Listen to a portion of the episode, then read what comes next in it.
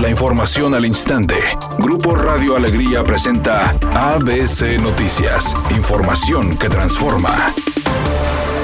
El consumo de agua continúa en aumento y está entrando a una etapa de ansiedad. Así lo informó Juan Ignacio Barragán, director de agua y drenaje de Monterrey, quien señaló que a pesar de la estrategia de ahorro, la cifra de litros por segundo sigue incrementándose. Además, el funcionario estatal dijo que con las altas temperaturas que se registran en la entidad, se ha presentado nuevamente un incremento en el consumo que rebasa los 14 mil litros por segundo. Lamentablemente está subiendo el consumo, sí nos preocupa, sí nos preocupa porque aunque tenemos mucho optimismo y que vamos a tener buenas lluvias en las próximas semanas, pero no sabemos si estas nos van a ayudar lo suficiente para compensar estos niveles de consumo. Entonces sí estamos preocupados, francamente se los digo, porque el consumo no baja, el consumo se estabilizó, digamos, pero se estabilizó a un nivel demasiado alto. Nos encontramos ya en una etapa 14 mil litros, como lo hemos mencionado, ya estamos comenzando a entrar a la etapa de ansiedad. Por otra parte, indicó que el consumo total pasó de 13.894 litros por segundo a 14.131, agregando que el déficit con el cual cuenta la pared estatal es cercano a los 2.000 litros por segundo, es decir, la capacidad del Estado para proveer de agua es de 12.200 litros por segundo. Además, dijo que al último corte los niveles de las presas Cerro Prieto y La Boca cuentan momentáneamente de 8 días de abasto al tener 3.78 y 10.31% respectivamente.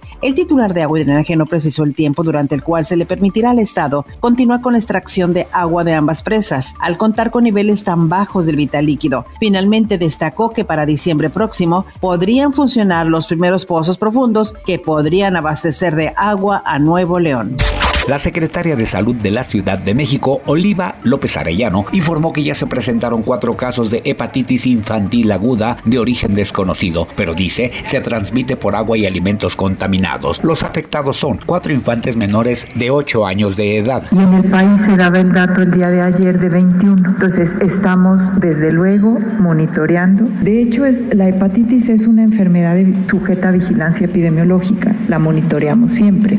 Dijo que hay indicios de que la hepatitis aguda de origen desconocido puede ser una variante post-COVID-19. Editorial ABC con Eduardo Garza. El secretario de Movilidad Hernán Villarreal fue claro y directo. El metro está amolado. La línea 1 desde San Bernabé hasta la Expo tiene serios daños estructurales. Politiquería barata de no aumentar tarifas, falta de mantenimiento y hasta ordeña en la venta de boletaje hizo que por años las fallas en el sistema de transporte colectivo se incrementaran. Y ahora hay que entrarle de frente. Hay un déficit de 600 millones de pesos. Urge inversión. El aumento de las tarifas será gradual de 4.50 pasará a 5.50 y así irá aumentando 10 centavos mensuales por 3 años hasta llegar a 9 pesos. Al metro hay que entrarle, no hay de otra. Al menos esa es mi opinión y nada más.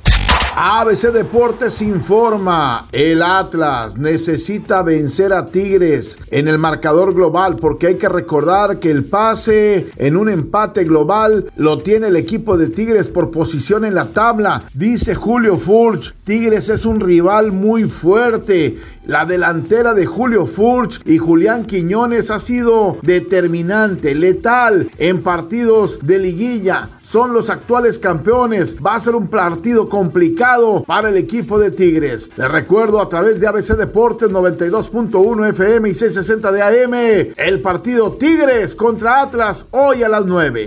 Ari Tells salió al quite y dijo que es mentira que la hija que tiene con Inel Conde se avergüence de su mamá. Dijo que para nada, que al contrario, que si bien es cierto que su hija está alejada totalmente del medio artístico, ella está orgullosa tanto de él como de Ninel y que incluso es su principal fan.